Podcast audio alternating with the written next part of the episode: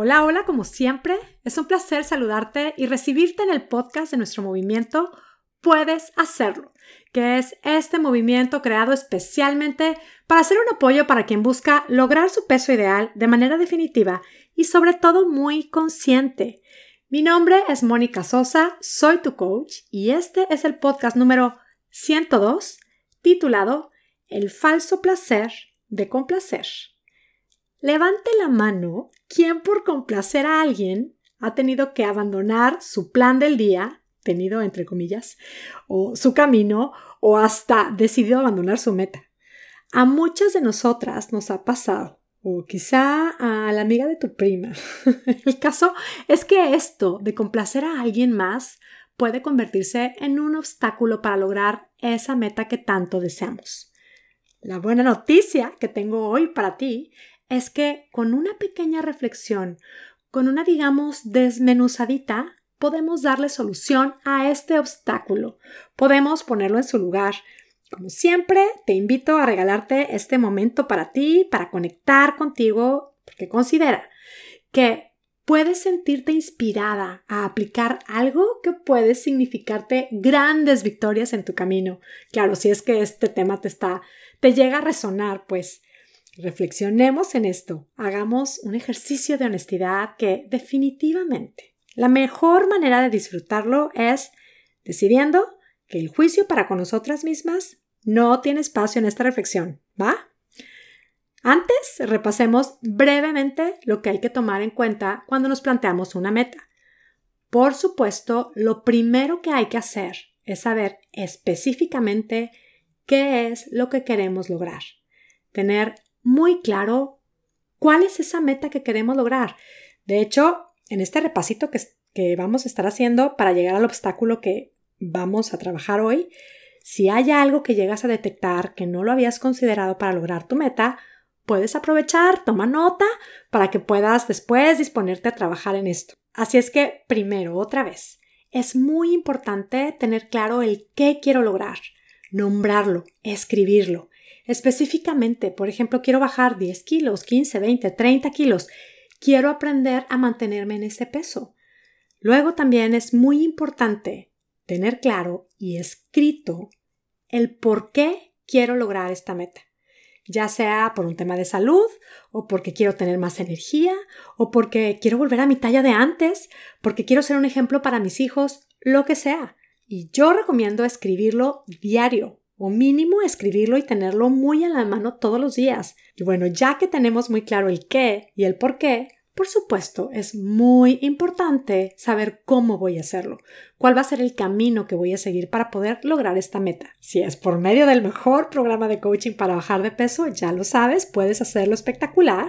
Yo encantadísima te puedo acompañar en tu camino. Inscríbete en monicasosa.com diagonal estoy lista. El caso es que decidas el cómo hacerlo que tengas un plan muy claro de cómo vas a lograrlo. Probablemente ya lo sabes y ya lo decidiste. Son cambios muy específicos en tu alimentación. Quizá vas a dejar el azúcar o probablemente estarás pensando yo voy a aplicar todo lo que tiene que ver con el cómo comemos. Voy a masticar más despacio, voy a estar más alerta de parar de comer cuando estoy satisfecha, voy a estar quizá más atenta a lo que mi cuerpo necesita, voy a llevar un diario de alimentos. Esto es muy importante para lograr cualquier meta que nos propongamos, sobre todo si es una meta que hemos considerado difícil. Por ejemplo, si quieres correr un maratón, no es algo que de repente un día decides y al día siguiente ya lo corriste. Es algo que traes en la mente, te lo propones y eres muy específica. ¿Qué quiero lograr? Específicamente, correr 42 kilómetros. Y claro, pensar por qué quiero hacerlo. Para lograr una meta así es muy importante tener una motivación y tenerlo claro ayuda. Puede ser porque es una experiencia que desde hace mucho tiempo he deseado vivir, porque esto significa ser un ejemplo para mí misma o para mi familia, lo que sea. Y después, claro, es muy importante saber cómo voy a hacerlo. Sin un plan de acción no se logra una meta así. ¿Cómo lo voy a hacer? Quizá voy a seguir un entrenamiento, buscaré rodearme de un equipo de apoyo, buscaré muy probablemente a un coach que me aconseje, que me guíe. Estaré muy al pendiente de inspirarme de lo que ha sido el camino de otras personas que lo han logrado. O por ejemplo, si quieres aprender un idioma totalmente nuevo, se me viene a la mente la historia de mi queridísima amiga Susana, a quien le mando un gran beso, que ella, bueno, ella es catalana y aprendió a hablar japonés. Claro, teniendo muy claro qué quiero hacer, qué quiero lograr, aprender japonés fluido. ¿Por qué? Por supuesto, para lograr esto es necesario tener una motivación. Y sí ha tenido, o bueno, tiene una motivación muy poderosa. Su marido es japonés y ella hace poco se mudó a vivir a Japón. Teniendo claro el qué y el por qué, encontró un cómo, un plan de acción, por supuesto, años de estudiar, años de clases de japonés, seguramente escuchará podcasts, verá películas, lo ha hecho posible. ¿Podemos lograr metas difíciles? Claro que podemos hacerlo, pero es muy importante ser muy específico en el qué, el por qué y el cómo vamos a hacerlo. Así que bueno, suponemos que ya tienes muy claro el qué, el por qué y tu cómo. Y bueno, sucede que un día de estos que vas siguiendo tu plan, tu cómo, y de pronto llega una de tus comadres queridas del alma, llega a tu casa con unas galletas hechas especialmente para ti. O llega tu marido, te sirve una copa de vino, te pone un platón de jamones, quesos y panes.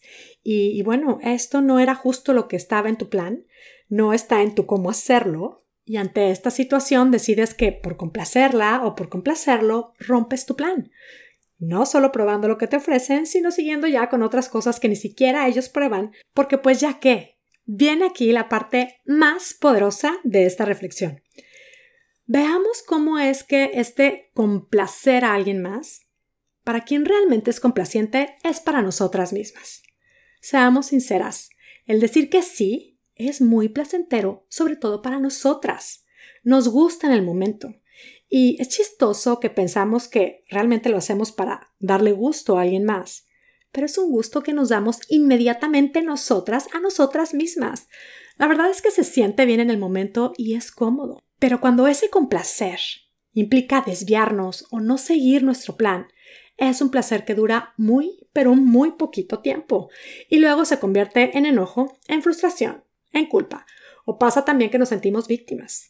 De ahí muchas de nosotras entramos en un ciclo de estar teniendo una pésima conversación con nosotras mismas, nos desanimamos y decidimos que somos incapaces de lograr lo que nos proponemos.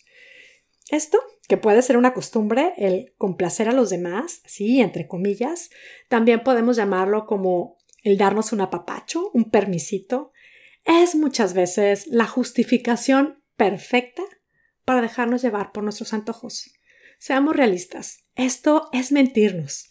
Esta costumbre de responder a este placer inmediato de sentir que complacemos a alguien más solo nos hace fallarnos a nosotras mismas. Es algo que nos aleja de lograr lo que tanto queremos. Entonces no es un apapacho. Un verdadero apapacho o un cariño para nosotras mismas es honrar nuestro plan, es hacer lo posible por acercarnos a nuestra meta, si es que de verdad la queremos. Sé que puede estar sonando todo esto súper dramático. Por supuesto, no hay nada malo en tomar la copa de vino y los jamones y todo lo que sea con mi marido, o las galletitas o el pastel, o lo que sea que me regalen. No tiene nada de malo. Lo que no nos hace bien es creernos que por ser buenas, que por complacer a alguien, que por amor, no podemos lograr nuestra meta. Si este ha sido tu obstáculo, te quiero decir, no estás descompuesta, ni siquiera es que eres débil. Probablemente es que te habías creído que sí, que por amor no puedes seguir tu plan. Reflexionar en esto y planear una estrategia es lo que te puede hacer la total diferencia.